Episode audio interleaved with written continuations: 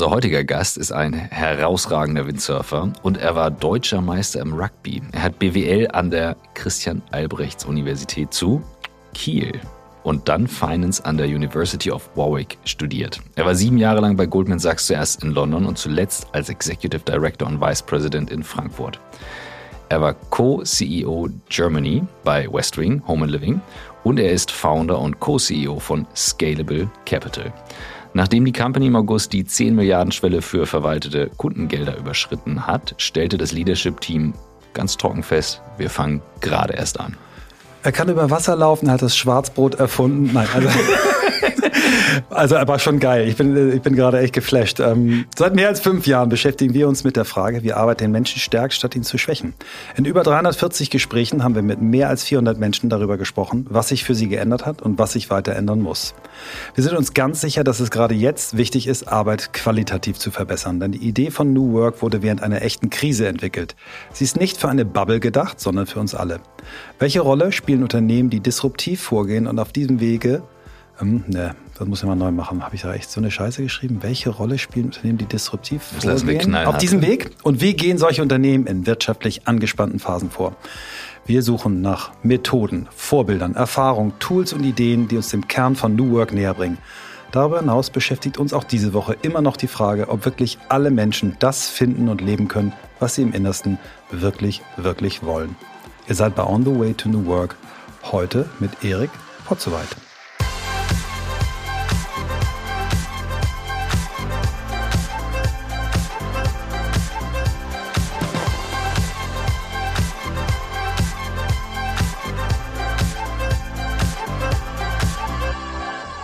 Hi. Hallo. Und wir sitzen vor Ort. Wir sind nicht remote. Du saßt eben noch im Büro und warst in Riverside eingeloggt oder wolltest. Ich habe mich geärgert, wo, diese, wo ist dieser Link für die Aufnahme, wieder nichts vorbereitet und auf einmal sagt Ina, äh, nee, die sind jetzt hier. Ja? du so, was hier? Ja. Cool. Ja, du wolltest noch was zur Einordnung sagen? Ich okay, Genau, genau. Du fängst an. Ähm, äh, nur vorweg, äh, Scalable Capital ist Blackboard-Kunde, aber bisher nur im Bereich Google-Konten und so weiter. Wir beide kannten uns vorher aber auch noch nicht persönlich und deswegen, das ist hier jetzt quasi Kennenlernfolge und No Business. Genau, ganz authentisch. Nicht, ja, ganz äh, authentisch. Auch ganz wichtig, auch wenn wir ja alle drei. Kein Bezahlt-Podcast. Ne, auf keinen Fall. Äh, auch wenn wir alle drei was mit Kiel zu tun haben, auch ist das kein Kiel-Mafia-Podcast. Das auch wirklich Zufall. Das, das verfolgt uns. Gerade, ja, das verfolgt uns wirklich. Also das und wir haben uns neulich getroffen in Berlin bei einem ganz tollen Abendessen. Nee, München. Äh, Entschuldigung, München. Ja, ja. Wo du mich verwechselt hast. Erzähl doch nochmal die Geschichte. Ich kam zu spät mit meinem Bromance äh, Philipp Westermeier. Wir waren im Zug, wir waren super grün unterwegs, drei Stunden zu spät. Er war Co-Gastgeber und dann hast du uns äh, wie begrüßt? Ja, war, ein, war ja ein cooler Abend sozusagen. Äh, ähm, so eine ganz erlesene Truppe in München und ihr seid ja nächsten Tag dann vom Sven Schmidt und Philipp äh, Westermeier organisiert, dann nächsten Tag zum Footballspiel gegangen. Genau. Und ihr kamt ja zu spät, ja. Ähm, selber schuld, wenn man mit der Bahn fährt? Nein, Quatsch. Ich bin ja ein großer Bahnfan, aber ja, letzter Zeit müssen, müssen, sie ein bisschen verlässlicher werden. Genau, und dann kam er rein und ich war eh schon gut gelaunt, bisschen angeheitert auch. Und dann habe ich gesagt, ah, komm mal, der Philipp Westermeier. Ah, und mit dem Tim Cook. Ja? und es hat so. Den Satz wollte ich hören. Mir ist ja immer wichtig, ähm, eine, eine gute Pointe rauszuhauen. Ja, mhm. das, das äh, muss auch, äh, da, da kann auch ruhig mal eine, eine, eine, Freundschaft für riskiert werden. Ne? Wenn der Witz stimmt, dann muss der raus. Ja, ja. super. Geil, und dann sind wir auch schon direkt ja. drin und ich stelle jetzt die Frage aller Fragen. Erik, wie bist du der Mensch geworden, der du heute bist? Oh, da fangt ihr ja mit den kleinen Themen an. Ne? Ähm, ja, das ist ja ein dickes Brett. Also ich, äh, wenn ich so drüber nachdenke, ich glaube, da gibt es so zwei, gibt es zwei Stränge, ne? Und zwar die, den einen Strang, den ich so erzählen würde, und da fallen mir dann so, ähm, so, ja, so Lebensanekdoten oder Weggabeln, aktive und passive en Entscheidungen ein. Das kann ich, wenn ihr wollt, gleich mal teilen. Ja. Und der andere Strang ist wahrscheinlich, ähm, das hat letztes Mal einer meiner äh, sehr, sehr guten Freunde, der Bernd, Bernd Flessner, mhm, der Windsurfer, Windsurfer mhm. ja. Ähm, vielleicht fange ich mit der Story mal an. Ne? Und zwar, man denkt immer, das Leben ist so aus den eigenen Entscheidungen und den Erfahrungen, die man macht, privat wie beruflich. Was der Bernd eigentlich sagt, umso älter man auch wird, oder da sieht er immer mehr, man ist so zu 90 Prozent irgendwie dann doch das Produkt der Eltern. Mhm. Das ist zumindest seine Beobachtung. Mhm. In meinem Fall natürlich die Mischung aus, ähm, oder der Familie meiner Mutter, meinem Vater, die so Pole sind. Mein Vater ist so ein Berliner und so ein ganz urtypischer Berliner. Vom Wedding, äh, so ein bisschen so ein harter Knochen auch, weißt du, so, so ein Typ, ja. Äh, meine Mutter ist Ostfriesin, sanftmütig, ganz belesen, ganz ruhig und so sind die Familien auch. Ne? Die eine quatscht wie verrückt, die Berliner Familie. Die Norderneier Familie ist sehr viel ruhiger, ja. Ähm, und diese Kombi sozusagen, dieses, dass sich das in der Mitte trifft, das beobachtet, äh, das beobachtet der Bernd immer so bei mir. Mhm. Also toll. Da wäre dann mhm. sozusagen, wie ist man geworden, eigentlich das Produkt der Erziehung oder der Gene oder wie auch immer. Und die andere Story, die ich so erzähle, wären einfach so Lebensanekdoten. Ja, hau mal ne? raus. Mögen wir. Genau das mögen wir. Okay, okay. Wo fängt man dann da an? Also, ja, der ganz kurze Umriss ist, ähm, ähm, bin in Berlin geboren. Mein Vater ist Berliner, meine Mutter ist Norderneierin, also von dieser kleinen Insel da in der Nordsee. Und äh, habe immer sozusagen in beiden Bereichen gelebt. Wir haben immer jede Ferien auf Norderney gemacht. Bin das erste Mal überhaupt in Urlaub geflogen, da war ich 15. Mhm. Ja? Sonst sind wir immer nur nach Norderney gefahren. Das war der noch älter, wir waren immer segeln. Ich guck, ne, immer segeln in der Ostsee, ja. immer. So, kennen das. Ja, heutzutage, die Kinder, die sind kaum anderthalb und waren schon in Australien und Neuseeland und das ist, das, ja. das kannten wir gar nicht. Ne? So, ähm, und deswegen immer in beiden Teilen aufgewachsen und sogar mit 15 da komplett hingezogen. Und das war so eine ganz große Sache für uns damals, weil Windsurfen, wenn wir vielleicht auch noch drüber sprechen, für mich gab es früher eigentlich nur, die Welt bestand nur aus Windsurfen, Windsurfen. Wenn ich irgendwie in der Schule gesessen habe, irgendwo, ich hatte immer im Kopf äh, Surfbilder, das war das Einzige, was, was sich, worum sich so mein, mein, mein Tag gedreht hat. I can feel you. Ja, mhm. und ähm, wenn draußen sich die Bäume bewegt haben, konnte ich mich überhaupt auf nichts konzentrieren. Und dann äh, haben wir unsere Eltern so bekniet, dass wir in der 11. Klasse dann, 15 wurden dann 16, mit meinem Zwillingsbruder und ich, habe einen Bruder, der ist acht Minuten älter, ähm, nach Norderney alleine gezogen sind. Und da haben wir alleine gewohnt. Unsere Eltern sind in Berlin geblieben. Krass. Die kamen zwar ab und zu zu Besuch. Hat ihr eine WG zu zweit? Ja, wir haben da so ein, unsere Großeltern hatten da ein Haus, die waren verstorben, so ein jetzt haben wir es renoviert, aber es war so ein richtig so ein altes mhm. Fischerhäuschen. Ja, also auch okay. von, dem, von den Möbeln, so eine Standuhr, die so TikTok gemacht hat. von dieser ganzen Einrichtung voll so äh, äh, altes Ostfriesland wirklich. Und da waren wir dann alleine und das war natürlich ähm, die ultimative Freiheit, aber auch Verantwortung. Ne? Mhm. Freiheit natürlich, weil nach der Schule oder am Wochenende die Bude war voll mit Freunden, weil wir das einzige Ding sozusagen waren, wo keine Eltern waren. Ja? Auf der anderen Seite auch Verantwortung, weil unsere Eltern sagten, wenn es in der Schule nicht läuft oder ihr die Bude irgendwie äh, abfackelt, dann seid ihr wieder zurück in Berlin. Und deswegen, und du musst dich um alles kümmern, du musst auch selber kochen, Krass. du musst es selber putzen. Ja? ja. Ähm, das hört sich vermeintlich jetzt als erwachsener Mensch nicht mehr so toll an, aber mit 15 kriegst du ja normalerweise alles gemacht. Und das war so eine ganz große Sache für die Selbstständigkeit ähm, und auch ultimatives äh, Freiheitsfeeling, weil mhm. viele denken von außen, ich habe die Story ja schon ein paar Mal erzählt, ach man, ihr zählt von Berlin, zieht ihr auf so eine Insel mit 5000 Einwohnern. Ähm, da wird Berlin doch gerade spannend mit 15. Für mich war es das Geil. Umgedrehte. Ah, Wahnsinn. Weil in alle Berlin musst du halt, wann bist du zu Hause, 19 Uhr, ja, meldest dich, wenn mhm. irgendwas dazwischen kommt oder in Norderney, alle frei. Alle, mhm. alle Freiheiten der Welt. Ja? ja? Und das war so ein ganz großer nach dem Surfen kiffen, keiner guckt. äh, nur theoretisch, aber Theor wäre möglich gewesen. Ja.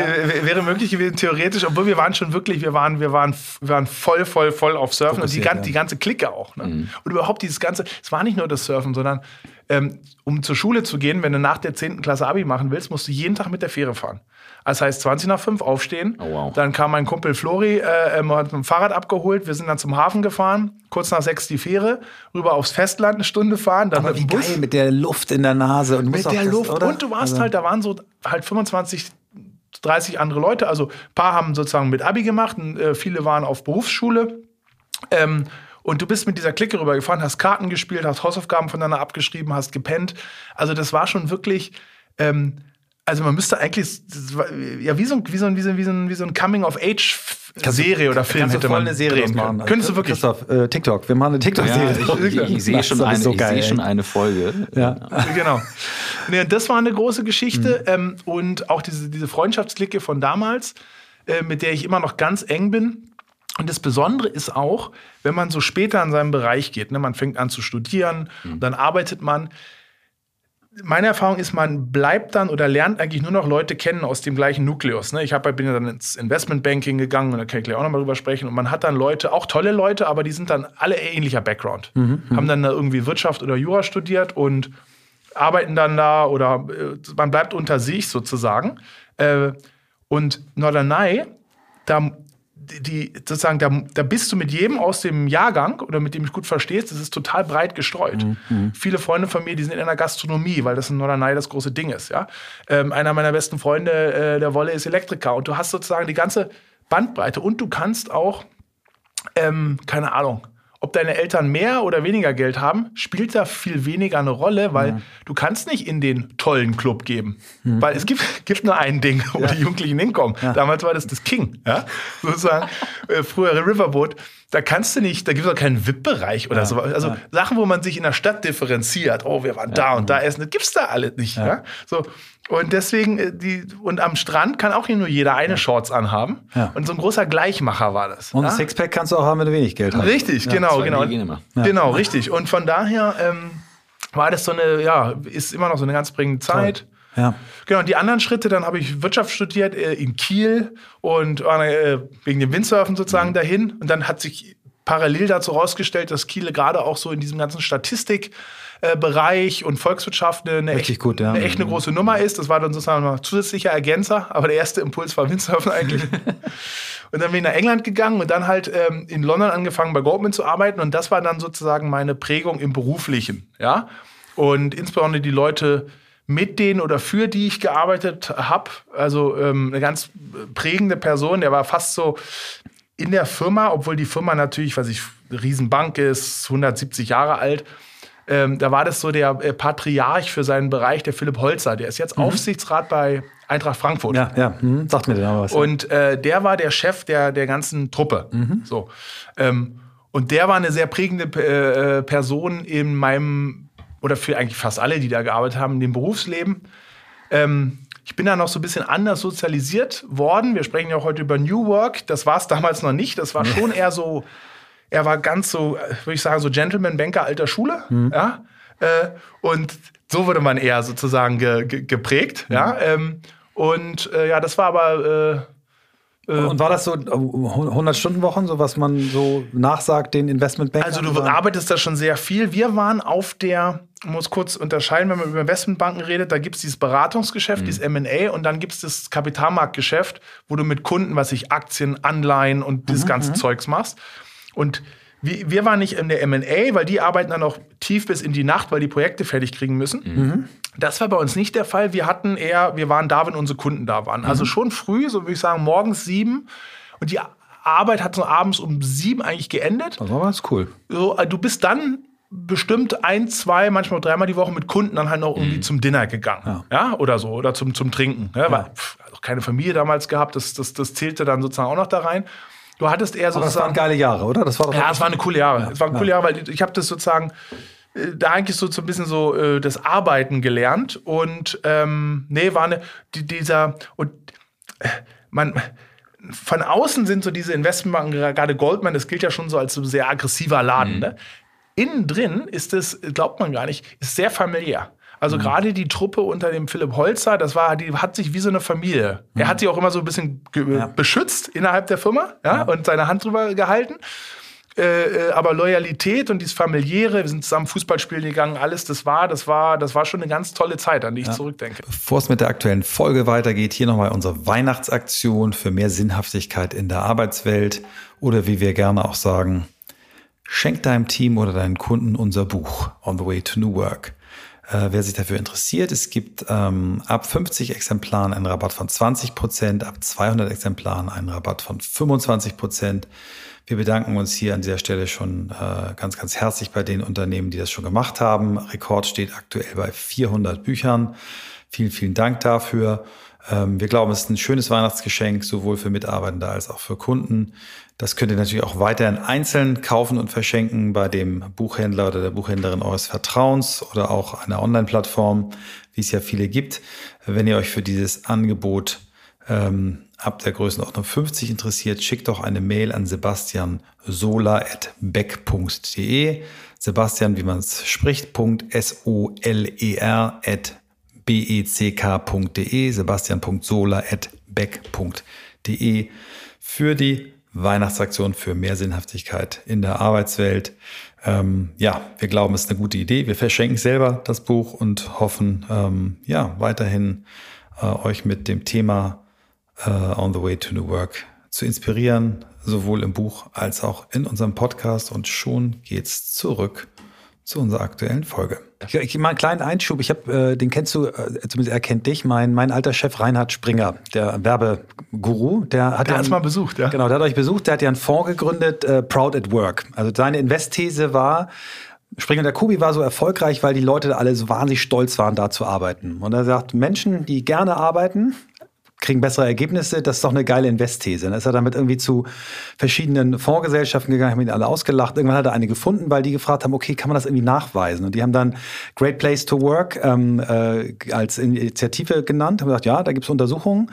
Und ich, habe jetzt den Fondsmanager kennengelernt, fand es irgendwie geil, bin da auch mini investiert. Der Fonds ist auch noch nicht groß, aber ich finde die Invest-These so geil. Und da, als der Fondsmanager mir äh, vorgelesen hat, in welchen, äh, welche Position er hält, da ist Goldman Sachs dabei. Ich sage, Ja. was? Goldman Sachs? Ja, Goldman Sachs ist bei Great Place to Work wohl äh, immer vorne. Also das passt zusammen. Ja. Nee, das, das passt zusammen. Und der, wie gesagt, das ist eine andere Story, weil die, die Firma kann man natürlich von allen Seiten betrachten und sozusagen und was weiß ich auch Geschäftstätigkeiten oder Fehltritte, die sie gemacht haben, muss und sollte man auch kritisch sehen. Aber innen drin war das schon wirklich, muss ich sagen, eine, eine, eine, war das eine, war das so eine, ja, wie dieser fr französische Ausspruch, dieses Esprit de Corps, sagt man, glaube ich, dieser, dieser, dieser, Chorgeist, Ma- ja. ja, Chorgeist, Ja. ne, au- auf Deutsch, genau.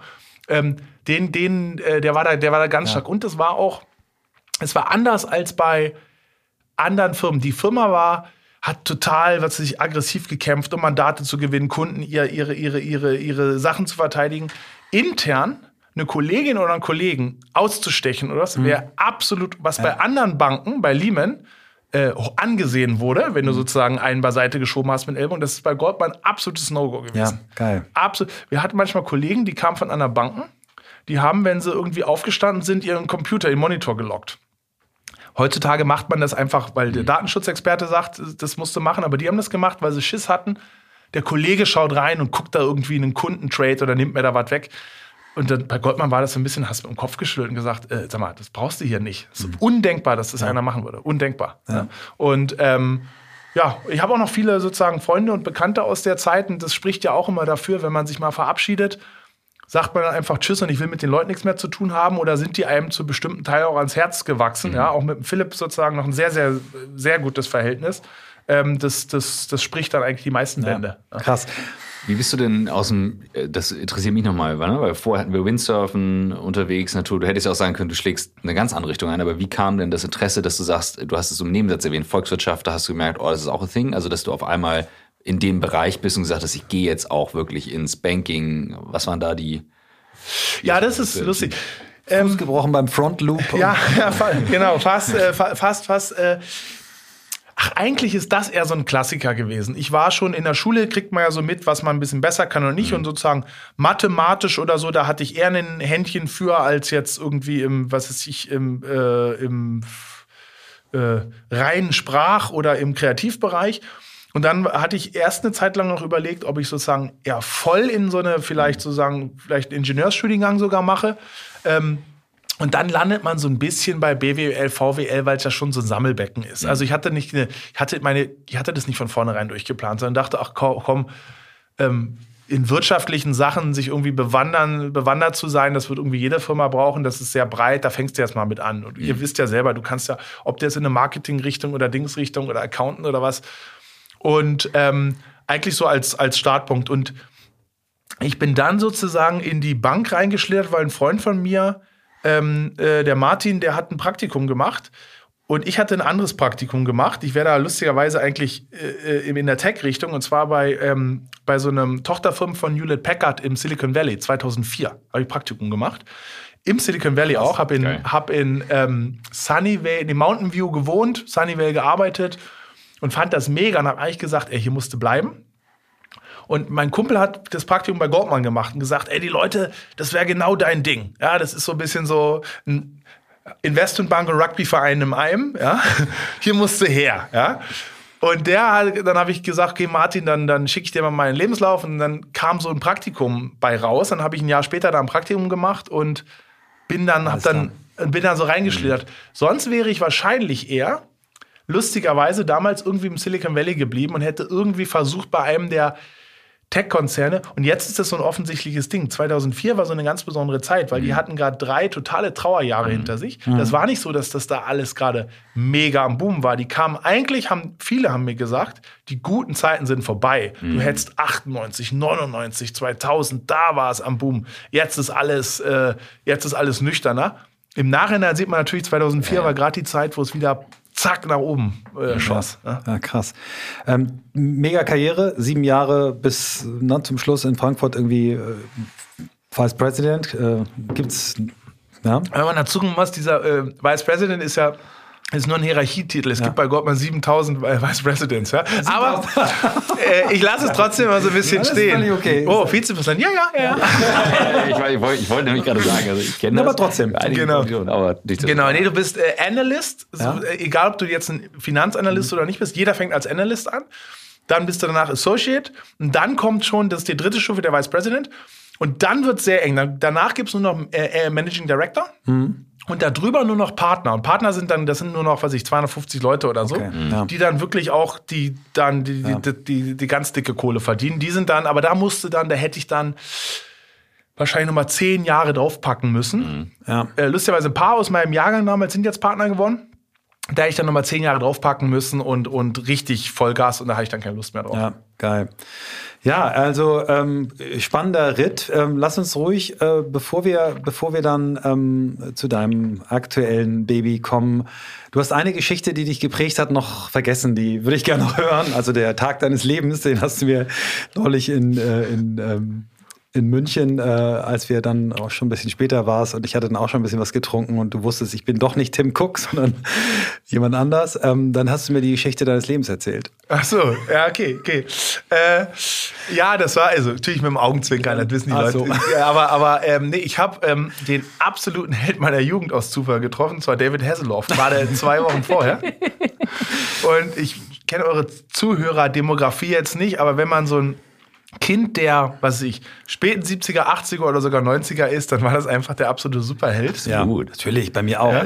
Also ich bin ja deutlich älter als ihr, Hey, aber ich, meiner Kindheit, definitiv. hallo, Ja. ich habe alles geguckt. Ich, Ja? ich sehe mich heute noch Händchen halten zur Schule laufen mit meiner Schulfreundin Harry und habe erzählt, ich darf Knight Rider gucken. Knight Ja, Rider, Baywatch, it es war was a Ja, nicht nur das und später die Berliner Mauer niedergesogen. Natürlich, ja, er, hat, natürlich, er ja, hat es geschafft, ja. Er hat Ja, und der, der Gag ist wirklich, du hast es den Leuten angemerkt. Also es war so eine Szene äh, im Flieger, ich musste zu, sozusagen, jetzt fange ich schon an mit den Entschuldigungen, einem relativ frühen Termin, wo mit der Bahn nicht geklappt hätte oder zu unsicher gewesen wäre, bin ich geflogen. Und ich sitze da so und gucke auf mein Handy und so wie alle. Das war so ein Morgensflieger mit Beratern und Wirtschaftsleuten, also fast nur so, so Anzug- oder Halbanzugsträger da drin. Und auf einmal gucke ich hoch und denke, sag mal, spinne ich? Das ist doch David Hasselhoff. Ja, weil er ist ja schon über 70, aber ist immer noch fit, ja, mit seiner Frau, der Haley. Ja, schöne Grüße. Ähm, und ich gucke hoch, der nächste guckt hoch. Und das Krasse ist wirklich, er hat in Deutschland ja diesen besonderen Stellenwert. Ja? Ja. Und du siehst das wirklich, wenn da jetzt eine andere Prominenz gewesen wäre, dann hätten die Leute vielleicht mal geguckt, aber so. Jedem ist die Kinnlade runtergefallen. Jedem ist die Kinnlade dir auch. runtergefallen, ja. Und normalerweise quatsche ich Leute nie an, wenn ich Prominenz sehe, weil es mir zu doof ist, ja. Aber äh, zu Groupie-mäßig. Aber da dachte ich, ey, das musst, du musst ein Foto mit dem kriegen, allein schon für den Freddy, meinen Bruder. Da bin ich hin zu ihr, als wir rausgegangen sind. Da war, so ein Bus auf dem Runway dann. Äh, und hat gesagt, Mr. Dev äh, Mr. Hasselhoff und so, der Kind der 80er, Riesenfan. Und dann hat seine Frau sogar noch Fotos gemacht und total netter Typ. Also hat sich irgendwie meiner, meines äh, Gefühls nach total gefreut. Äh, ja, also äh, war echt ein Highlight. Wir haben den ganzen Tag das Grinsen einfach nicht mehr aus dem Gesicht gekriegt. ja, du hast mir das Foto auch gezeigt, sehr, sehr geil, echt sehr cool. Ja, Sehr stark. schön. Gleich geht's weiter mit On the Way to New Work und hier kommt die ganz kurze Werbeunterbrechung. Unser Werbepartner in dieser Woche ist Open Up. OpenUp.de, da findet ihr alle Informationen und worum geht es.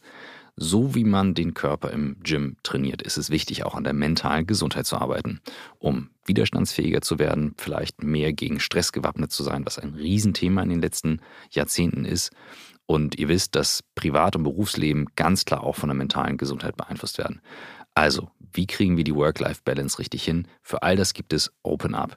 OpenUp hilft bereits mehr als 550 Unternehmen, in Klammern, Blackboard ist auch dabei, mentale Gesundheit für alle zugänglich zu machen. Das heißt, die Plattform ermöglicht den Mitarbeitern in den Unternehmen einen unbegrenzten Zugang zu Online-Beratungen mit zertifizierten Psychologinnen in mehr als 18 Sprachen. Das ist wirklich richtig stark, wird auch bei uns von der Crew bei Blackboard genutzt, wie schon gesagt, und sehr aktiv auch genutzt.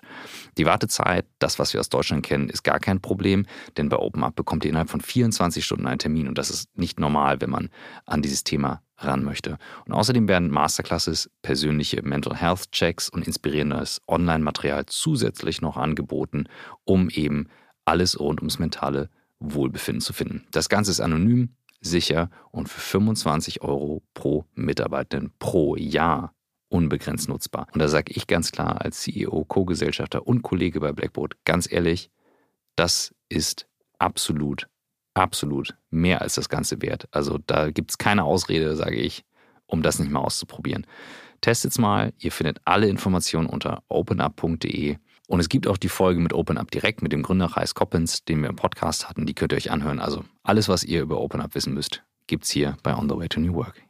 Oder auf openup.de. Jetzt viel Spaß mit dem Rest der Folge. So, lass uns mal, ähm, ich weiß nicht, ob du noch was äh, zu der Zwischenstation zwischen, äh, zwischen äh, Goldman Sachs und äh, Scalable nochmal sagen willst. Da warst du mal Co-CEO in auch einem damals schnell wachsenden ähm, Genau, also die Scale-Up. Ja kann ich natürlich jetzt, äh, äh ich mach's mal kurz, ja. äh, äh um das Kapitel sozusagen abzuschließen. Also die Kurzversion ist, nach sieben Jahren habe ich gesagt, Mensch, also entweder du machst jetzt das Ding weiter und versuchst dir Partner zu werden oder du willst was anderes und ich wollte was anderes und ich wollte in diesen neuen, wachsenden Bereich rein, in Anführungsstrichen mal dieses Internet, weil das war 2013, mhm. da war Startup in Deutschland bedeutete E-Commerce. Mhm. Fintech und so, das gab es halt noch nicht. Mhm. Ja, so.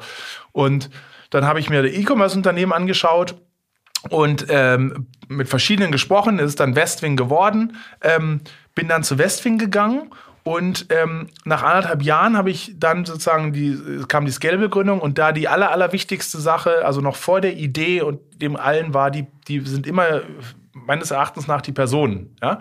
Und zwar mein Mitgründer, der Florian Brucker. Ja, den habe ich mhm. bei Gottmann kennengelernt.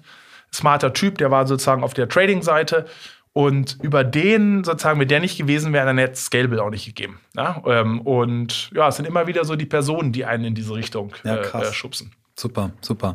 Und aber sag noch mal ganz kurz, was hast du da mitgenommen äh, aus der aus der E-Commerce-Phase und Westwing? Was was waren so da? Gab es da was Prägendes irgendwo, wo du gesagt hast, äh, so mache ich es auch heute noch oder so mache ich es ganz sicher nicht mehr? Was gab es da irgendwas? Also das meiste, was ich mitgenommen habe, überhaupt mal es war ja für mich ein ähm, komplett neuer Einstieg. Ich, mhm. Also klar war ich Internet-User sozusagen, aber ich äh, habe ja noch nie in so einem Startup-Unternehmen und Internetunternehmen gearbeitet.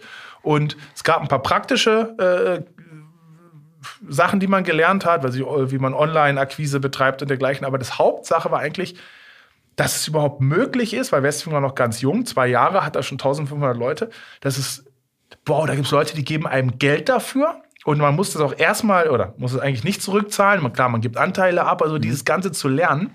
Das Kuriose war ja, weil ich von Goldman kam, geil ich so ein bisschen eigentlich auch diesen Finanzhut auf. Ja? Äh, obwohl ich ja in sehr spezifischen Bereich, ich habe mich ums Derivategeschäft bei Goldman gekümmert. Ne? Ich hatte noch nie eine Bilanz vorher gelesen in meinem Leben. Ja? Mhm. Und dann kam ich da hin und dann war ich aber in, saß ich in vielen dieser Fundraising-Talks mhm. mit drin, obwohl ich noch nie Fundraising aber gemacht habe. Das Label Goldman Sachs hat das wahrscheinlich den Investoren, boah, da sitzt einer, der weiß, wovon er Genau, steht. und dann lernst du auf einmal so krass, äh, äh, klar, man muss sich gut verkaufen, aber das ist irgendwie alles machbar und möglich. Und dann wurde dieses Ganze selber gründen, selber einen Investor mhm. anquatschen, äh, mhm. das wurde irgendwie so greifbarer. Das war nicht mehr irgendwie was, was man nur in der Presse gelesen hat und Sachen, die irgendwie nur in Amerika stattfunden oder über nur über Olli Samba liefen, sondern da war auf einmal dieser, diese Sache, wo du sagst, nee, das traue ich mir auch alleine zu. Mhm. Das war eigentlich der Hauptfunke. Ja, und das, das, das ist, beobachte ich immer wieder, dass man den Leuten so äh, zeigen kann, pass auf, äh, das ist Menschen möglich, das auch zu machen. Wenn der Funke mal gezündet ist, dann ist es hauptsächlich eine Sache,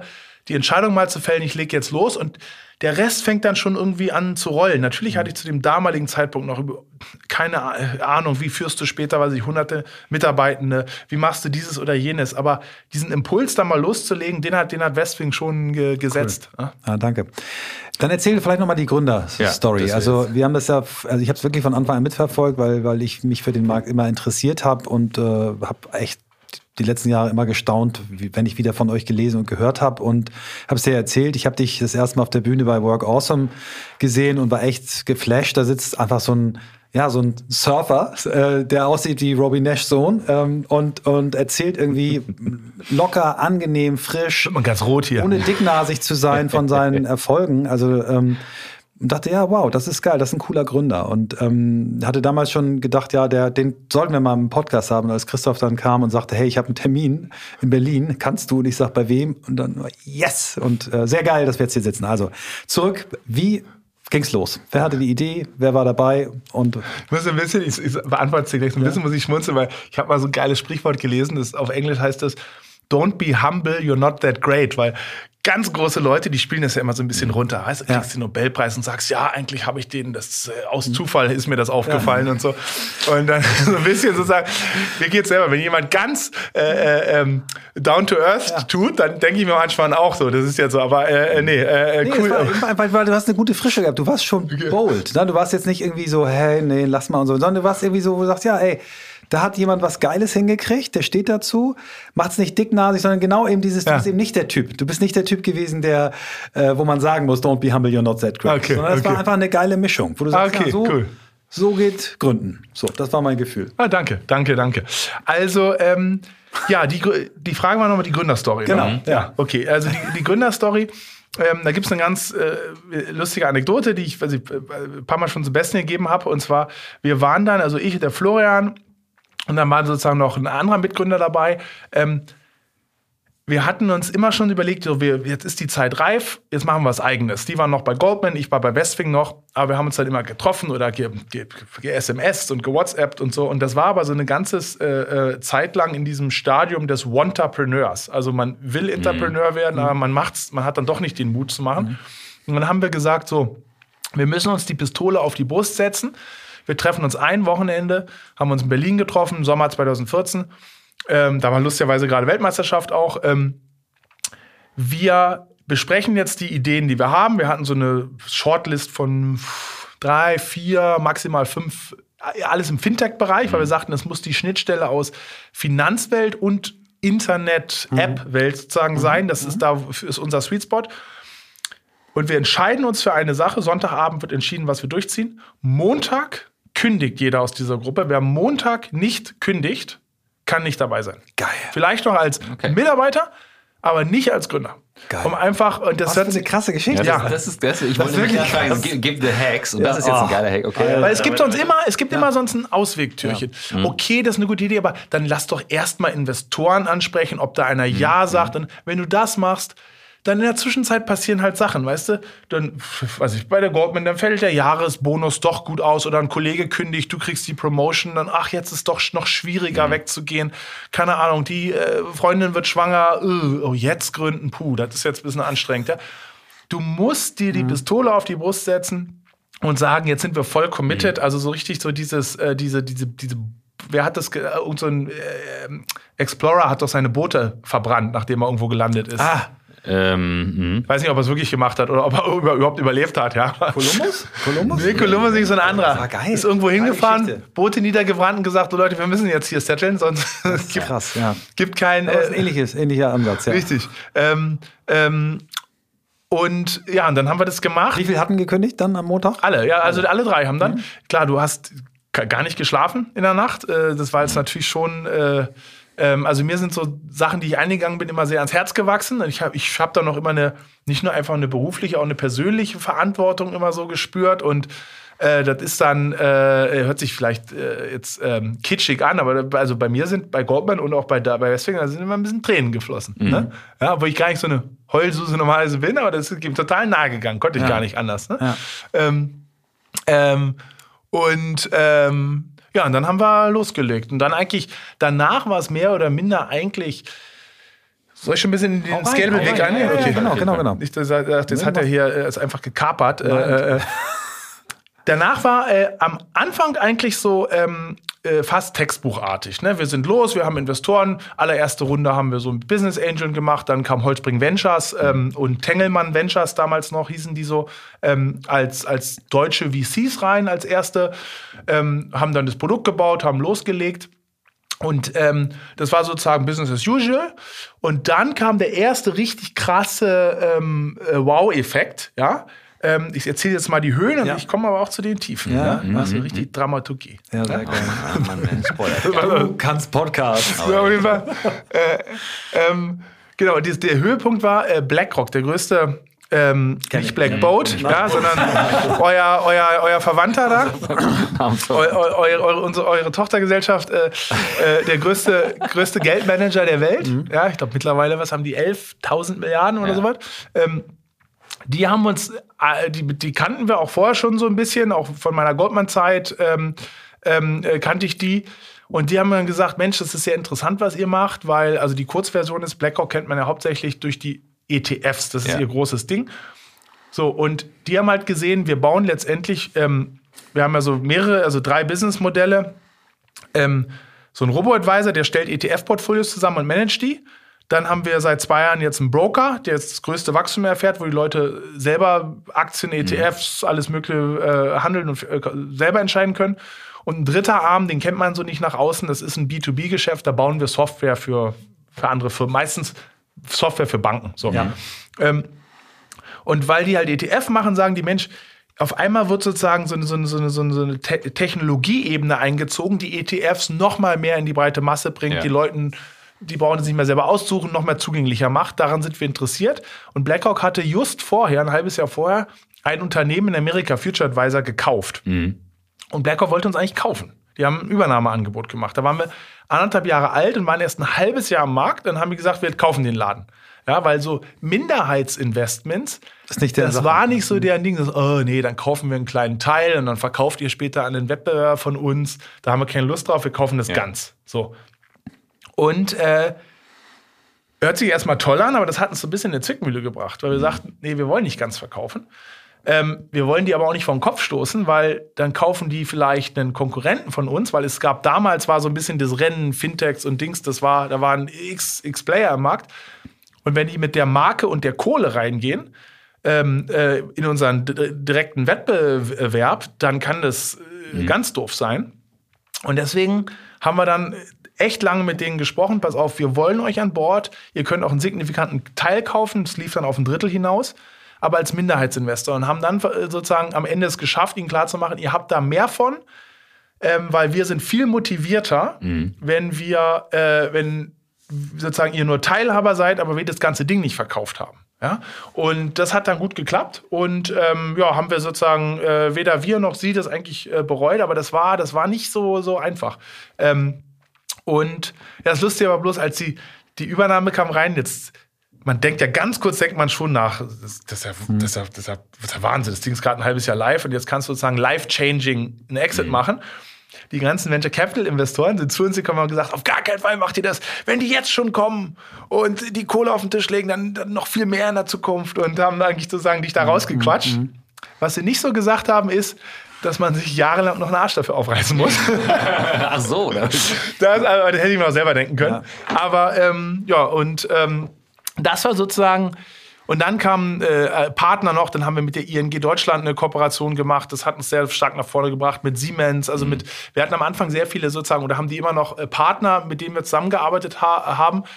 Ähm, ja, und das waren sozusagen die totalen Jubeljahre. Und dann äh, sozusagen auch, weil du sagst, Mensch, da auf der Bühne und Erfolg und so, das ist natürlich so äh, innen drin, was, was, was, äh, ihr kennt das äh, selber, aber innen drin ist schon so, also gefühlt ist so ein bisschen an sieben von zehn Tagen nervt mich irgendwas brutalst. Und dieses, der emotionale Stress, der damit verbunden ist, weil es halt dein eigenes Baby ist, es kann in, im, mit Mitarbeitenden sein. Du hast, da kündigt einer und das ist nicht einfach, wenn bei Goldman ein Kollege gekündigt hat, war schade. Aber hier ist zum, ich empfinde das immer noch so ein bisschen als so, Scheidung. ne? ja, Scheidung und so. Warum, warum verlässt du mich jetzt hier?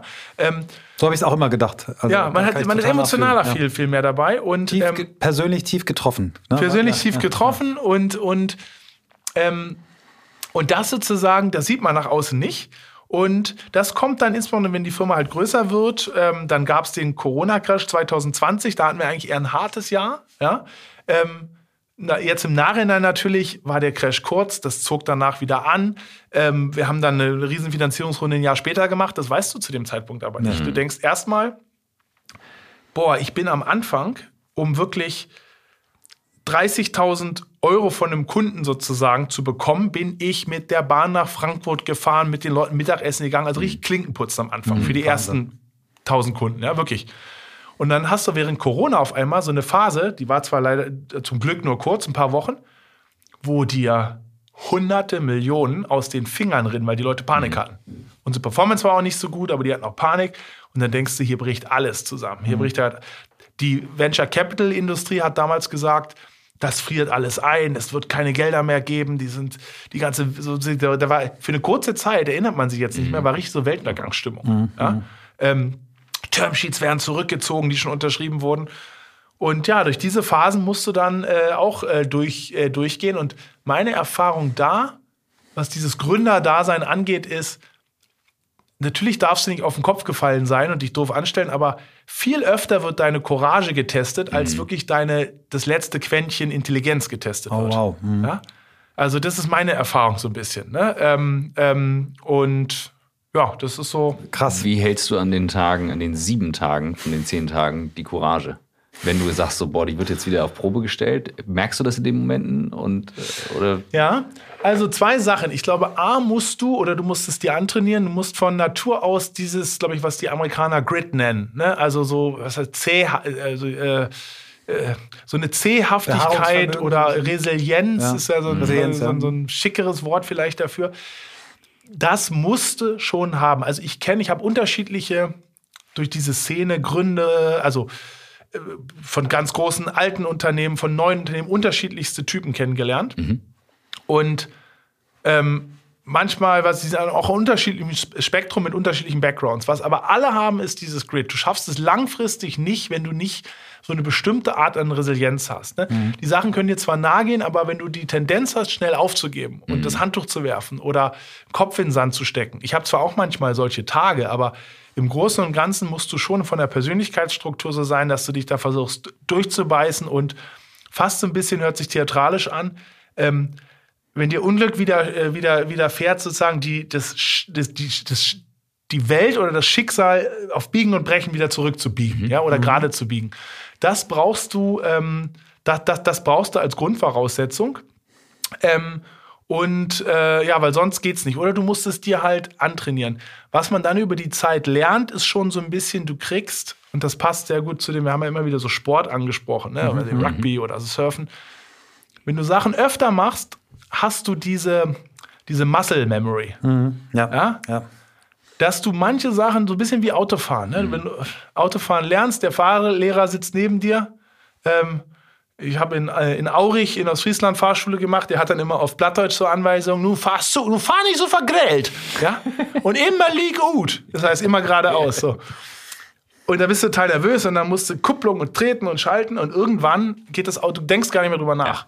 Und so ist es im Business auch. Wenn du ein paar, durch ein paar Sachen durchgegangen bist, du hast so eine Muscle Memory oder manchmal auch so eine Scar-Tissue und manche Sachen, da ist einfach, du hast, du entwickelst so einen Bullshit-Sensor, du entwickelst für Projekte oder für Mitarbeiter oder wenn du Bewerbungsgespräche machst oder bei Partnern entwickelst du so ein Gefühl, es klingt zwar alles logisch, aber, aber droht das hier, werde ich hier verscheißert oder nicht? Das, entwickelt, das kann man nicht genau in eine Formel gießen, sondern du entwickelst dafür ein Gefühl.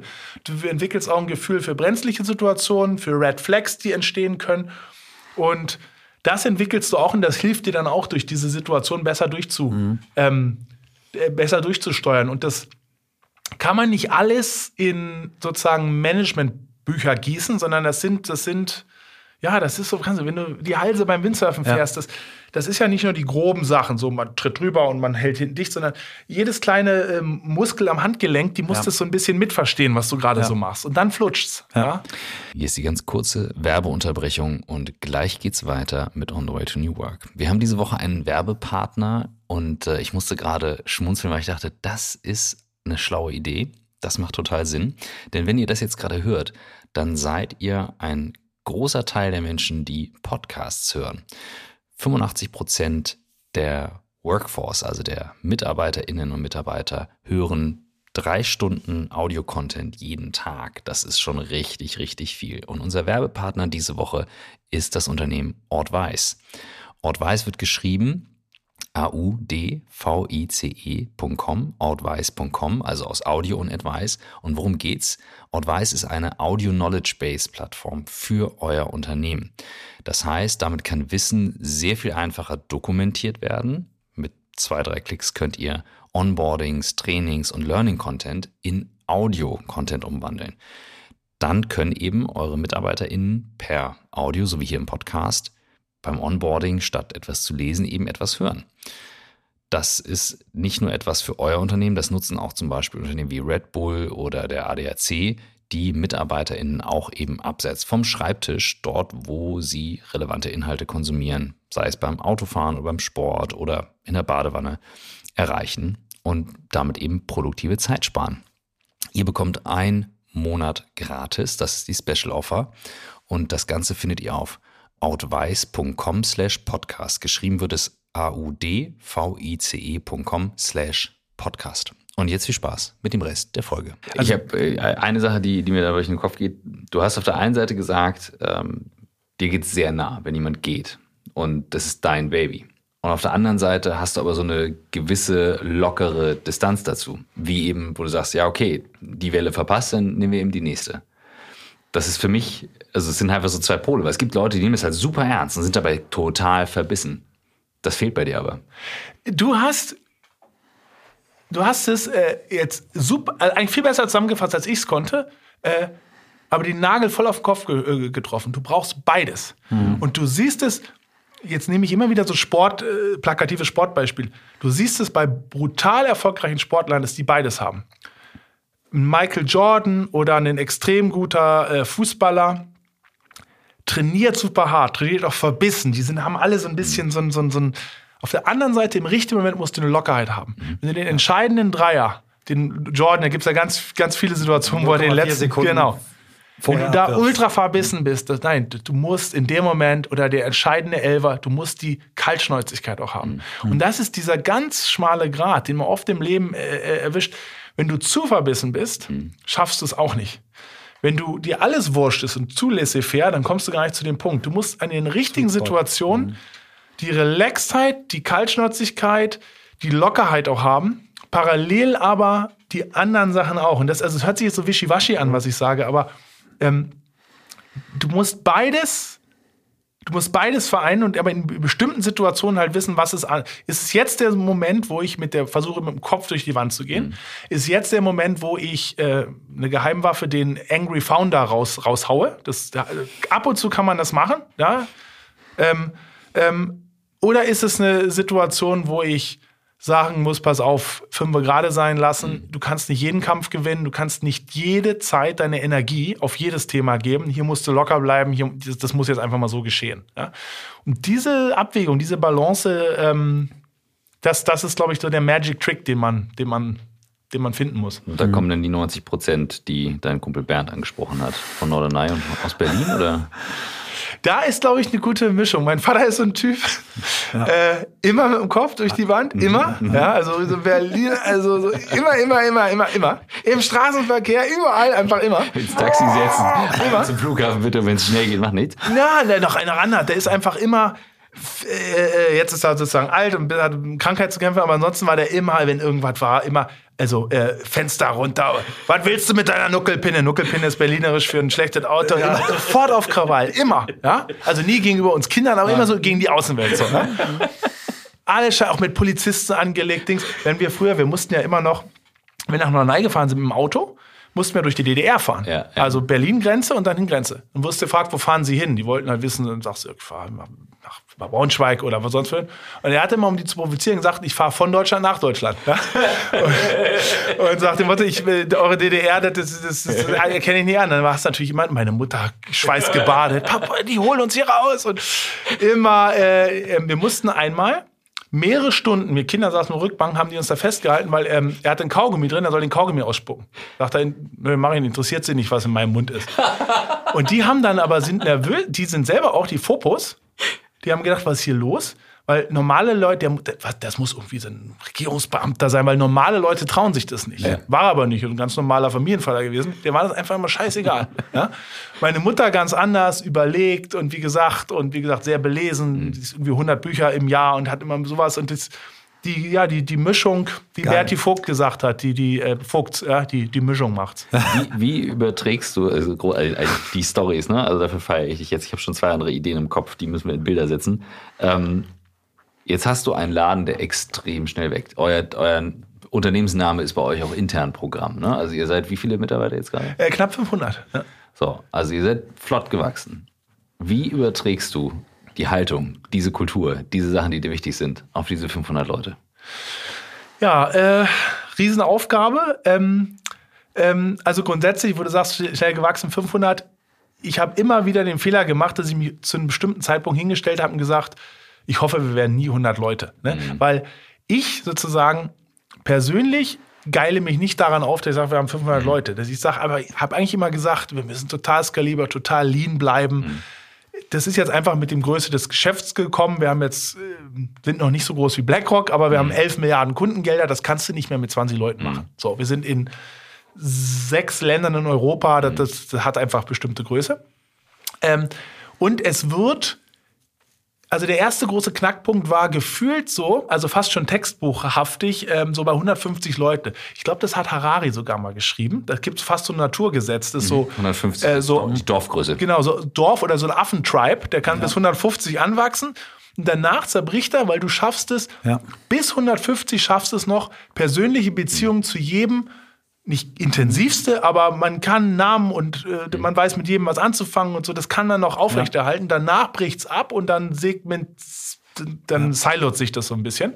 Ähm, ja, wie macht man das? Ähm, also ich glaube, ich das kennen auch die Leute, mit denen mir arbeiten. Ich habe jetzt nie sozusagen so ein großes Konzept oder so Management-Klassiker gelesen. Ich mache ganz viel aus dem Bauch raus. Also ich bin eher so der Bauchtyp und der äh, sehr, sehr gute, auch strukturierte Prozessler bei uns ist der Florian. Ja? Ich hasse eigentlich Prozesse, um ehrlich zu sein. Ja? Ähm, und das teilt sich ganz gut auf, dass wir beides haben.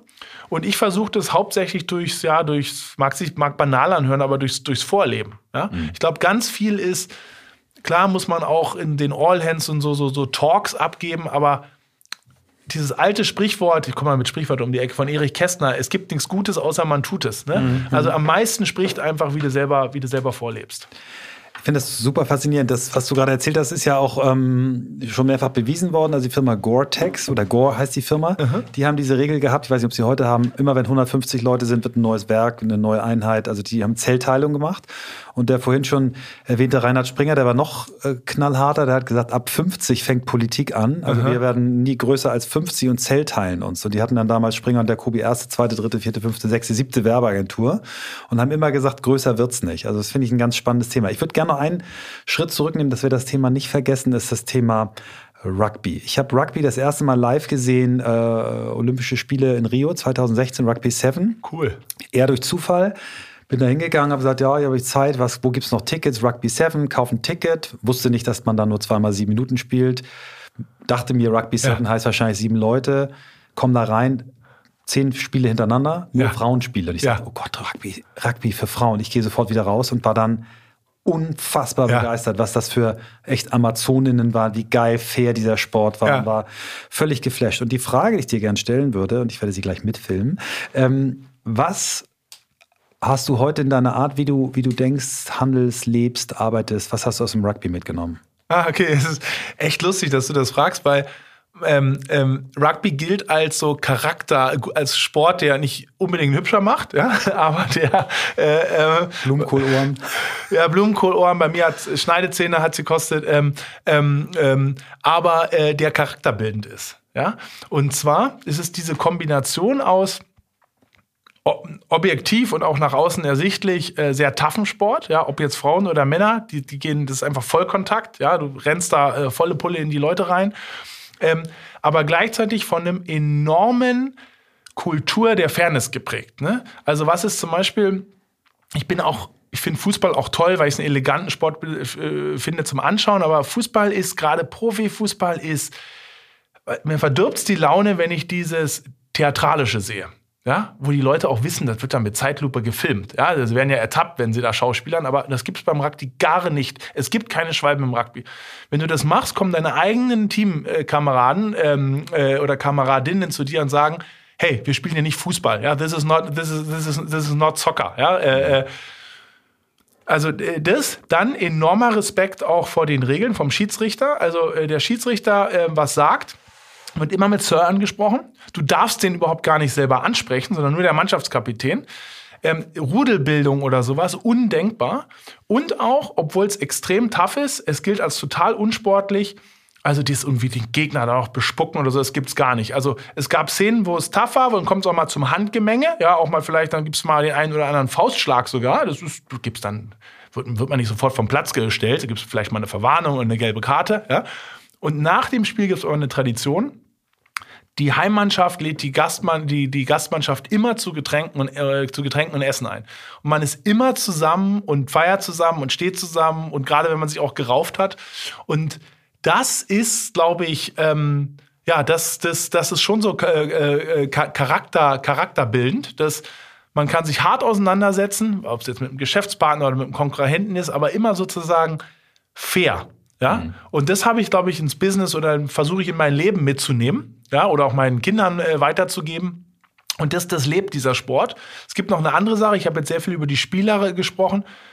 Beim Rugby gibt es keine, bei keinem Spiel, keine getrennte Gastmannschaft äh, für die Fans und, und Heim, Heimfans. Das ist ja undenkbar. Stell dir mal vor, Köln spielt gegen Gladbach und die haben da nicht meterhohe Zäune. Die Leute würden sich den Kopf einschlagen. Es gibt keine Rugby-Hooligans. Das gibt's nicht. Die Leute sitzen untereinander und mhm. es gibt dieses Banter, also man neckt sich so gegenseitig und gibt Sprüche oder so, aber es ist, dass da Handgemenge zwischen den Fans entstehen, das ist einfach nicht, das ist eine Kultur, die überall gelebt, gelebt wird. Es gilt also diese Sportlichkeit oder unsportliche Gesten, äh, das, das, das, das, hat mir immer sehr, sehr imponiert. Ja, und so versuche ich so im Privaten wie im Business das so ja, schon deutlich spürbar. Ne? Also die Sachen, die du erzählst, also eine Kultur, die so die Mischung hat, eben extrem ambitioniert zu sein, also angriffslustig, wo du auch sagst, so, okay, ja. jetzt nicht hier äh, einschlafen, Leute, jetzt könnt ihr wieder aufstehen, weitermachen. New Work ist nicht No Work. Ja. Ne? So.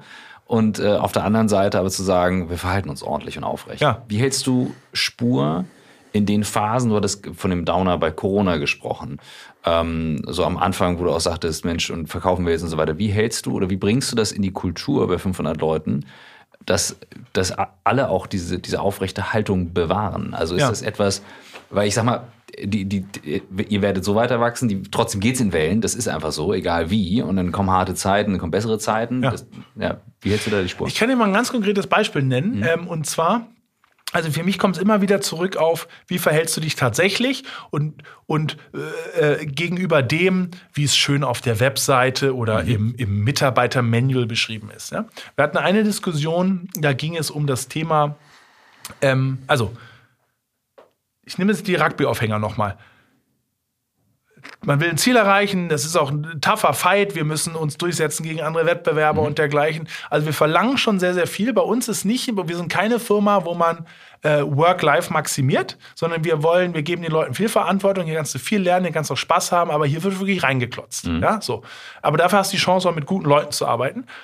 Das bedeutet aber sozusagen diese Härte in Anführungsstrichen, wirklich Gas zu geben, zu verlangen, die kann, die bedeutet nicht, dass man sozusagen immer hart ist, sondern kann, man kann trotzdem äh, extremst für die Mitarbeiter da sein. Und ich nenne mal ein konkretes Beispiel. Wir haben mal, äh, viele Firmen haben so eine Policy, wenn du so persönliche, ähm, fallen manchmal nur die englischen Begriffe ein, so persönliche Hardships hast. Ne? Mhm. Also mhm. gibt irgendwas, wie Ärger in der Familie oder es gibt einen Todesfall in der mhm. Familie, ja, ähm, Elternteil oder noch schlimmer, irgendwie noch eng, äh, noch, noch mehr Partner oder so.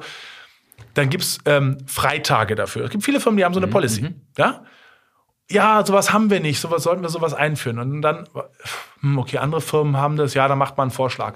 Dann habe ich so drüber geschlafen und gesagt, nee, das ist irgendwie ganz komisch. Das ist wie so ein Preis-Leistungsverzeichnis, mhm. weißt du? Äh, die Oma stirbt ein halber Tag, ähm, die Eltern sterben einen Tag, der Ehepartner zwei Tage. Ja, mhm. so. Was ist das? Nee, wir machen es anders. Bei uns gibt es keine Policy. Aber wer irgendwas Schweres hat, jetzt habe ich gerade irgendwie so äh, Sterbefälle genannt, aber es gab einen anderen Fall, äh, die Ukraine-Anmarsch. Wir haben Mitarbeiter aus der Ukraine, wir haben Mitarbeiter aus Russland, wir haben mhm. Mitarbeiter aus angrenzenden anderen Staaten. Und da ist immer das Versprechen einfach, wenn bei euch irgendwas ist, sprecht uns an. Die Firma steht dahinter euch. Und da will ich da nicht so ein oder zwei Tage, sondern wir sprechen individuell. Mhm. Und wenn da jemand sagt, pass auf, ich habe da, das war bei uns der Fall, ich muss in die Ukraine, ich muss meine Großeltern da rausholen, okay, du kümmerst dich darum und du kommst wieder und du meldest dich einfach wieder, wenn, wenn, das, wenn das Ding fertig ist. Ja. Mhm. ja?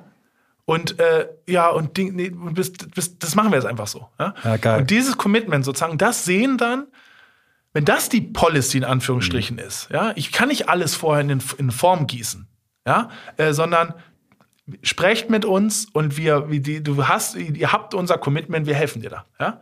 Und die Firma hilft auch dann, die hilft mit Geld oder die kann dir auch das Mietauto mit sponsern oder wir kümmern uns oder äh, ähm, aber und wenn du so, ich glaube, wenn du so lebst, ja, ähm, das sind ganz praktische Beispiele, die viel besser wirken, als wenn man das in shiny Values mhm. irgendwie haben sozusagen äh, äh, verpackt, ja.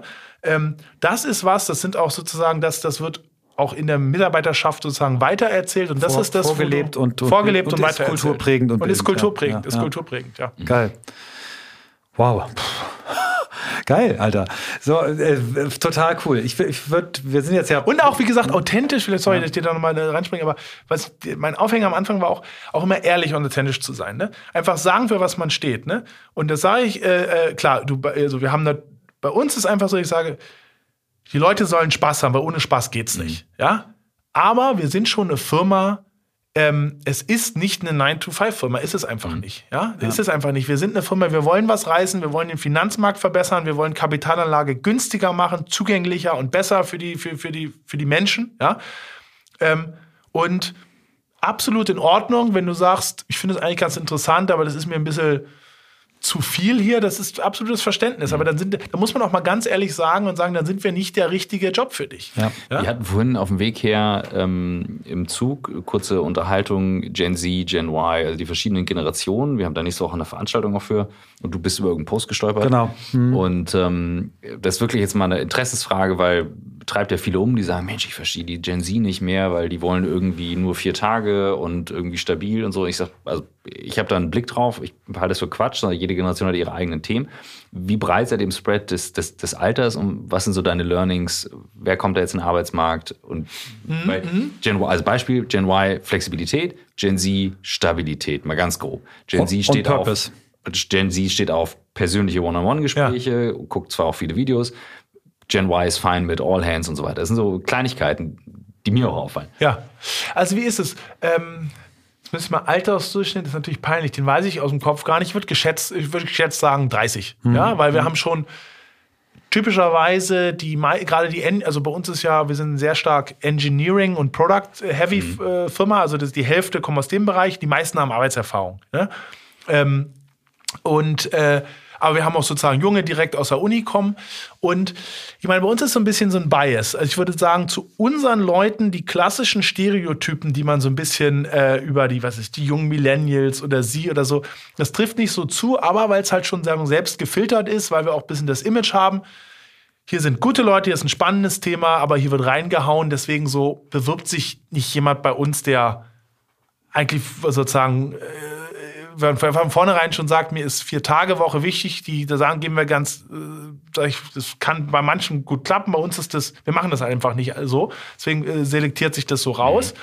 Mhm. Ähm, grundsätzlich ist schon so, ich meine, der Arbeitsmarkt war jetzt, muss man gucken, ob es jetzt halt irgendwann dreht. Der war natürlich, gerade was Engineering Talent angeht, war es natürlich ein totaler Nachfragemarkt. Mhm. Ja? Also ähm, ähm, wo einfach jede Firma, ob Mittelständler oder Großunternehmen, braucht gute Entwickler und hat sich da total drum gekloppt, ja, sodass du ganz viele Sachen, was weiß ich, die ähm, die sind so, da denken wir gar nicht mehr drüber nach. Ja, also wenn du, was weiß ich, das, diese Klassiker, natürlich haben wir so in München da einen Spieleraum für die äh, mit Tischtennis, Table und Kicker und Playstation und sowas. Das ist gar nicht mehr ein normales Goodie, das ist so Standardausstattung. Ja, ja? Das ist also, dass man es da, da dazu erwähnt.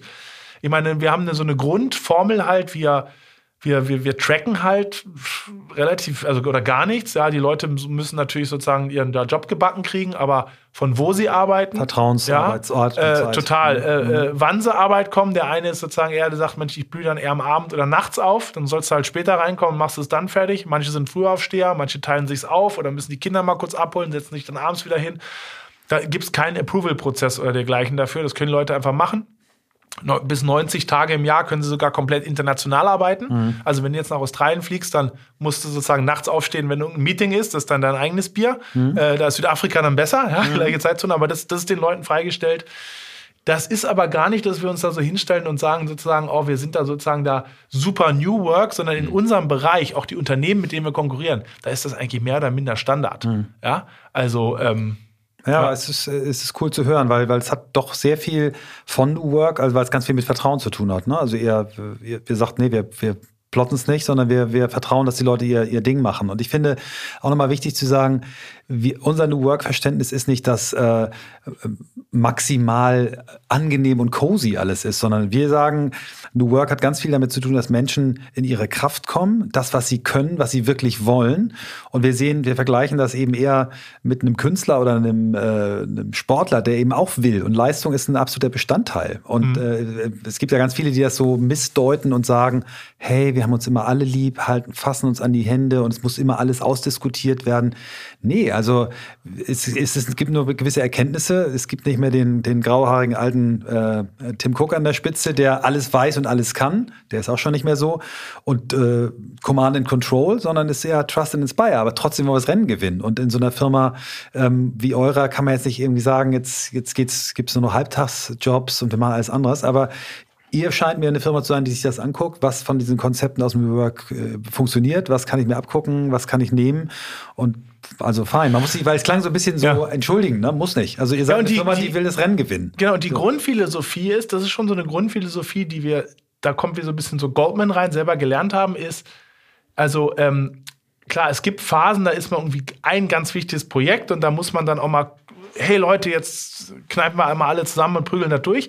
Das ist aber eher eine Ausnahme. Du, Im Grunde geht es mir eigentlich gar nicht darum, ja, Leute zu Motivation anzutreiben, sondern du musst schauen, dass da einfach die selbst, dass die Leute so eine intrinsische Eigenmotivation Ja. haben. Ja? Und ähm, ja, das ist ganz viel einfach mit dem Recruiting zu tun und das hat dann auch, es kann einen selbst verstärkenden oder selbst schwächenden Effekt zu haben. Ne? Also Leute, die motiviert sind, die Spaß haben, die smart sind, die beflügeln sich gegenseitig. Und wenn du in so einen Raum reinkommst, dann willst du selber auch, du willst ja auch nicht die Blöße geben und sagen mit so, und das, das sozusagen ist eigentlich, äh, also das, das beste System funktioniert auch, wenn du nicht irgendwie so den klassischen Chef hast, der wie so ein Sklaventreiber da rumgeht, sondern wenn die Leute einfach selber Bock haben. Ja? Und bei, jetzt muss man ja sagen, wir sind stark gewachsen, 500 Leute, aber das ist immer noch eine Größe, wo du schon absolut handverlesen noch die Leute holen kannst. Ja, du, wir wachsen ja nicht 500 Leute, wo Amazon dann sagt, wir brauchen 20.000 Leute jetzt mehr in drei Monaten fürs Weihnachtsgeschäft. Das ist ja bei uns nicht der Fall. Das heißt, wir können noch absolut handverlesen äh, herauskitzeln, ob jemand äh, diese Eigenschaft mitbringt oder nicht. Dieses Thema, ähm, was du kurz angesprochen hast, äh, dass äh, das ja ein Markt ist, wo die, wo die äh, Arbeitnehmenden im Vorteil sind, insbesondere auch Entwickler. Jetzt haben die großen Tech-Companies in den USA ja Massenentlassungen. Ähm, ich weiß nicht, ob die nur die Service-Mitarbeiter, die Hate Speech rausfiltern bei Facebook entlassen haben oder auch Entwickler. Aber vielleicht kannst du da nochmal drauf gucken. Glaubst du, dass da jetzt ein Gegentrend kommt, dass viele sagen, aha, vielleicht sind doch auch mal deutsche Firmen interessanter ähm, und hier sind die Bedingungen besser. Äh, Siehst du schon positive Effekte? Wird es für euch schon leichter, Talent äh, anzuziehen oder war es sowieso schon leicht? Also du siehst jetzt, es ist jetzt gerade am Kippen. Also diese richtig, äh, also natürlich haben, was weiß ich, und Gorillas hat Leute entlassen oder so, aber dass der Arbeitsmarkt jetzt schon ganz grob gekippt ist und die Leute händeringend einen Job suchen und alle, das ist noch bei weitem nicht der Fall. Also der Arbeitsmarkt ist eigentlich nach wie vor nicht mehr ganz so heiß, heiß, heiß, wie er letztes Jahr war, aber er ist immer noch heiß, gerade für Engineering Talent. Okay. So. Ähm, ähm, also das, das sehen wir schon. Inwieweit er noch weiter kippt, hängt einfach mit der, äh, ja, ob, wie, ob wir jetzt wirklich in eine Rezession schlittern oder nicht. Du siehst schon, Fluktuation geht runter. Ja, also dieses ganz Verrückte, dass es gab Situationen, wo wir uns von Mitarbeitenden, was nicht so oft vorkommt zum Glück, aber ab und zu kommt es vor, auch die Entscheidung getroffen haben, wir trennen uns. Und die Person kommt zuvor und sagt, nee, ich bin jetzt hier von dem und dem Unternehmen habe ich ein noch geileres Offer gekriegt, wo du eigentlich dann noch froh bist, hu, habe ich mir das Gespräch erspart, oder aber eigentlich denkst, ist ja crazy. Ne? Also es war eigentlich eine Person, wo wir gesagt haben, ja, das passt dir eigentlich nicht mehr oder die Motivation ist nicht da. Das hat schon abgenommen. Also diese, diese, diese, was Deutschland angeht, das ist ganz interessant. Also ich glaube ja, ähm, dieses Deutschland-Bashing ist ja so ein bisschen in Mode. Ich glaube, Deutschland ist total unterschätzt. Also mich nerven auch selber viele Sachen, die ja noch viel besser laufen konnten. Aber Deutschland ist eigentlich ein ziemlich beliebtes Arbeitsland geworden. Ja. Mhm. In meiner Zeit, 2002 in Kiel damals studiert, da wollten viele, was ich, Amerika war so ein Klassiker, aber oder Asien kam mhm. sehr stark auf. Ja, ich gehe jetzt mal nach Hongkong oder Singapur mhm. und so. Du hast super viele Leute, die gern mal nach Deutschland wollen. Ja aus Südamerika, aus klar Osteuropa und Indien sozusagen eh schon, aber Südamerika haben wir viele aus Südamerika, die mal her wollen. Mittlerweile auch aus Amerika, ja, ähm, oder aus Tel Aviv oder so, wo die sagen, Mensch, ähm, Berlin oder auch München, das sind die so beiden, also die Leute können auch überall wohin, aber die gehen typischerweise nach Berlin oder München, wenn sie da aus dem Ausland kommen.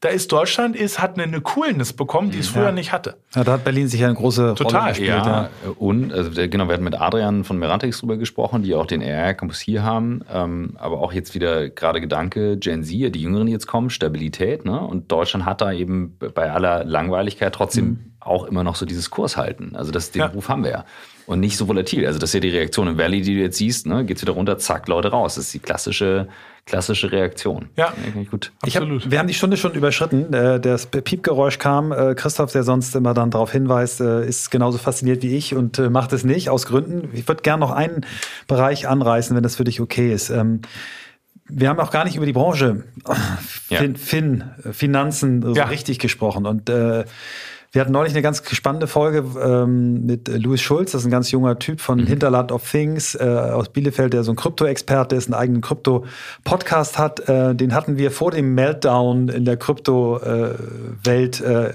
aufgenommen. Zum Glück ist ja nichts geworden, aber meine Spur kacke war. Ich habe zu Hause einen zu lauten Rechner gehabt. Die werden wir nochmal neu aufnehmen, was ich kalt ja. finde, weil wir jetzt dann auch mit ihm über FTX, über diese äh, Kinder von äh, MIT-Professoren, die äh, auf Steroid waren, äh, reden. Aber ich würde gerne mal so deine Einschätzung der, der Kryptowelt einmal ganz kurz hier noch mit in den Podcast bekommen, weil du ja eher auch dafür stehst für du willst junge Leute dazu bringen, dass sie früh anfangen, Vorsorge zu betreiben, Sparpläne, solche Sachen und auch willst, also so habe ich das mal verstanden aus anderen Interviews auch, du willst ja dieses Thema Anlage auch populärer, demokratischer, besser, effizienter machen. So. Ja. Jetzt ist Krypto das große Ding ähm, und da ist gerade ein Meltdown passiert. Vielleicht kannst du mal deinen Blick auf das äh, Kryptoversum uns geben. Das Kryptoversum, genau. Also ich meine, äh, da das, das, das Thema rechtfertigt ja äh, x Podcasts, aber ich versuche mich kurz zu halten. Ne? Ähm, und man muss einen kleinen Disclaimer einwerfen. Was ich jetzt beschreibe, ist vor allem meine Rede zur aktuellen Situation. Mhm. Man muss das so ein bisschen trennen von der langfristigen ja, Potenzial dieser Technologie. Ich beschreibe aktuell, weil man holt sich sehr schnell auch sozusagen den Hass von entweder mhm. der Kryptogegner oder der Kryptojünger auf sich. Ne? Die, die, Welt ist da, äh, die sind da sehr, sehr energisch. Ich glaube, aktuell hat die Kryptobranche ein gigantisches Problem. Und zwar, man hat es bisher nicht geschafft, die Schönheit, die Chancen der Technologie zu trennen von den vielen, vielen, vielen Scharlatanen, die da unterwegs sind. Und ich glaube, aktuell ist es tatsächlich so, dass die Mehrheit, also mehr als 50 Prozent der Projekte und vieler Teams, die da draußen sind, es eher auf eine schnelle Markt angese angesehen hat, als tatsächlich sozusagen eine wirkliche Verbesserung für das Finanzsystem, eine wirkliche Use Cases, Massenmarkt Use Cases zu erschaffen. Und ja, so Leute wie Sam Bankman-Fried sind natürlich absolutes Gift aus den mhm. bekannten Sachen. Der war der absolute Kronprinz dieser Branche, in Washington sehr gut vernetzt, ähm, den perfekten Lebenslauf, alle großen Star-AAA-Investoren, die jetzt vielleicht dann mit dem AAA-Image vielleicht bis zu kämpfen haben, weil man sieht, die laufen alle dann doch nicht über Wasser. Ja? Mhm. Ähm, das ist absolute Katastrophe. Ich glaube, Krypto wird überleben, aber es wird noch ein, ich, meine persönliche Meinung, keine Anlageempfehlung ist, es wird noch mal einen richtigen Rücksatz geben, weil in nächster Zeit, in den nächsten paar Wochen oder paar Monaten werden wir noch mehr sehen, wie tief das ineinander greift. Mhm. Wir sehen halt, die haben sich alle untereinander Geld geliehen. Mhm. Kreuz und quer äh, äh Investitionen getan. Das ist personell extrem miteinander verwoben. Die Investoren, die dort investieren, tauchen immer wieder auf. Ich glaube, das ist so ein bisschen schon so ein Lehman-Event. Lehman ist pleite gegangen und dann hat man auf einmal gesehen, oh, wen betrifft denn das? Ach du Scheiße. Äh, AIG, der große äh, Insurance-Konzern, oh, der hat ja Kreditversicherung auf Lehman, oh, der gerät auf einmal in Schieflage und der. Also es ist ein Wahnsinn für mich, dass Bitcoin aktuell über 16.000 noch steht. Ähm, meiner Meinung nach wird es künstlich gestützt. Ja? Ich glaube, dass das kriegt noch mal richtig in den nächsten Wochen und Monaten noch mal richtig Schlagseite, bevor es dann wieder besser geht. Ja? Und die, ja, die Kryptobranche muss, glaube ich, geht in zwei Richtungen. Das, der eine Weg ist sozusagen komplett reguliert, was dann viele Eigenschaften, die man eigentlich mit Krypto verbessern wollte, ähm, ad absurdum führt, aber geht in eine komplett regulierte Wege. Oder der andere Teil ist sozusagen komplett ähm, decentralized. Das war ja genau das Problem bei FTX auch, dass sie sozusagen eine centralized Exchanges waren. Die Gelder lagen direkt auf der Exchange und sie waren gar keine Exchange eigentlich, sondern sie waren eine komplett unregulierte Bank, die greifen konnte in den Pot, mhm. Kredite damit vergeben hat. Wenn sie eine reine Exchange gewesen wären und die, die, jemand, die Leute hätten das ganze Geld abgezogen, dann wären sie nicht insolvent gegangen. Mhm. Und ja, ich weiß nicht, ob, ob das jetzt Sehr sozusagen geil. Nein, total geil. spot on die Ware genau war. die drei Minuten, die, genau. die ich mir gewünscht habe. Vielen, vielen also die Dank. Kurzzusammenfassung ja. ist, ist, ich glaube, es wird extrem holprig in nächster Zeit noch. Also ich habe alles rausge, raus, rausgezogen und erstmal komplett auf Eis gelegt, weil es mir zu verrückt ist und zu risky. Langfristig, ähm, langfristig ist das Ding nicht tot, aber in nächster Zeit wird es ja. sehr stürmisch. Alles klar. Nee, finde ich auch gut, dass du den Punkt nochmal reingebracht hast, weil das ist schon sehr aktuell. Christoph jetzt. hat die Frage aller Fragen am Anfang gestellt. Ich darf jetzt die Frage ja, aller genau. Fragen zum Schluss stellen. Ähm, wo willst du noch hin? Wo will ich noch hin? Äh, boah, ja, die dicken Dinger immer gleich am Anfang, äh, am Ende. Ne? Ähm, und dazwischen. Also ja, und, und dazwischen auch. Dazwischen auch. Also wo will ich hin? Ich erzähle mal sozusagen einfach, das, äh, ich habe nicht ein großes philosophisches Konzept, ja, aber was mir sozusagen direkt, also für mich gibt es sozusagen äh, äh, die drei wichtigsten Sachen in meinem Leben ist die Familie, das ist ganz konkret meine beiden kleinen Kinder, ja. Äh, da ist so ein bisschen, seitdem ich die habe, ist so ein bisschen äh, die großen Fragen wie was der Sinn des Lebens sind für mich so viel stärker beantwortet, ne? sozusagen, also schauen, dass die Kinder aussehen, was anständig wird. Oder andersrum gesagt, wenn ich das nicht hinkriege, würde ich sagen, ist alles andere, was ich gemacht habe, nichts wert oder viel mhm. weniger wert. Fühle ich ja? ganz genauso. Ja. Und ähm, dann die sozusagen, der, der größere Kreis sind weitere äh, Freunde und Familie und dann die Firma. Das sind eigentlich die drei großen die Sachen. Also die Firma, äh, weil wir jetzt da viel drüber gesprochen haben, die will ich zum Erfolg oder noch mehr zum Erfolg führen. Für mich wäre ein Börsengang, den haben wir jetzt nicht konkret in den nächsten ein, zwei Jahren angestrebt, aber irgendwann dann. Das wäre eine, tolle Sache, wirklich sozusagen ein listed Unternehmen zu sein profitable Firma, die auch einen, einen, bestehenden Markennamen hat und sagt, Mensch, ihr habt eine Veränderung in die Finanzindustrie gebracht und es war nicht einfach nur so ein Startup, was man nach anderthalb Jahren wieder verkloppt hat, ja, um sich dann sozusagen in Kiel zur Ruhe zu setzen, ja, sondern oder auf Norderney, oder auf Norderney richtig, ähm, sondern das ist was, was bleibt, was einen selbst auch überdauert und ja, ansonsten, wie gesagt, hört sich banal an, aber ist eine riesengroße Aufgabe für, äh, für die Leute, die selber Kinder haben, das Ding anständig hinzukriegen. Und ich glaube, ja, wenn ich das beides hinkriege, dann kann man, um den richtigen Abschluss jetzt zu machen, mal zufrieden die Augen zu machen. Aber das ist noch ein bisschen hin. Ja, hoffe ich. Hoffe ich. Word. Vielen Dank. Danke dir. Danke euch. Du, ähm, Bauchgefühl beim Durchgucken des Adressbuches, wo ich dachte, shame on me. Äh, ich war ah. noch nicht einmal äh, da und dachte, als wir heute Morgen reingekommen sind, schon beim Reinkommen, dachte ich so, okay, das wird eine geile Folge. Und dann habt ihr schon ja. angefangen zu quatschen. Ja. Da war viel drin. Also ich war, viel. wir haben uns ja dann letzte Woche da oder vorletzte Woche da in, in München kennengelernt und, und da dachte ich schon, Alter, wie geil ist das, dass wir diesen Termin haben. Und das hat voll gebracht für mich. Ich finde, das ist genau der coole Typ, den ich da bei Work Awesome gesehen habe, den ich mir damals schon in den Podcast gewünscht habe. Und das ist ein Unternehmer, wie, wie unser Land davon mehr braucht und auch diese Zuversicht, dass unser Land einfach auch, auch äh, gut ist, dieses nicht immer nur Doomsaying, ist, äh, sondern auch ein bisschen das Positive im Leben sehen. Diese Mischung, ich, das finde ich, hast du so geil mit deiner Frage auch rausgebracht, die er ja selber am Anfang beschrieben hat. Ne? Der kantige Vater aus Berlin und die liebevolle und belesene Mutter aus Norderney. Und das auch so zu sehen, dass das im Prinzip das Spannungsfeld ist, in dem er seine Rolle hier im Unternehmen sieht. Also geile Folge, ich bin total happy. Ja, und seitdem sehe ich auch mit Tim Cook neben mir sitzen. Ja, danke. Over out.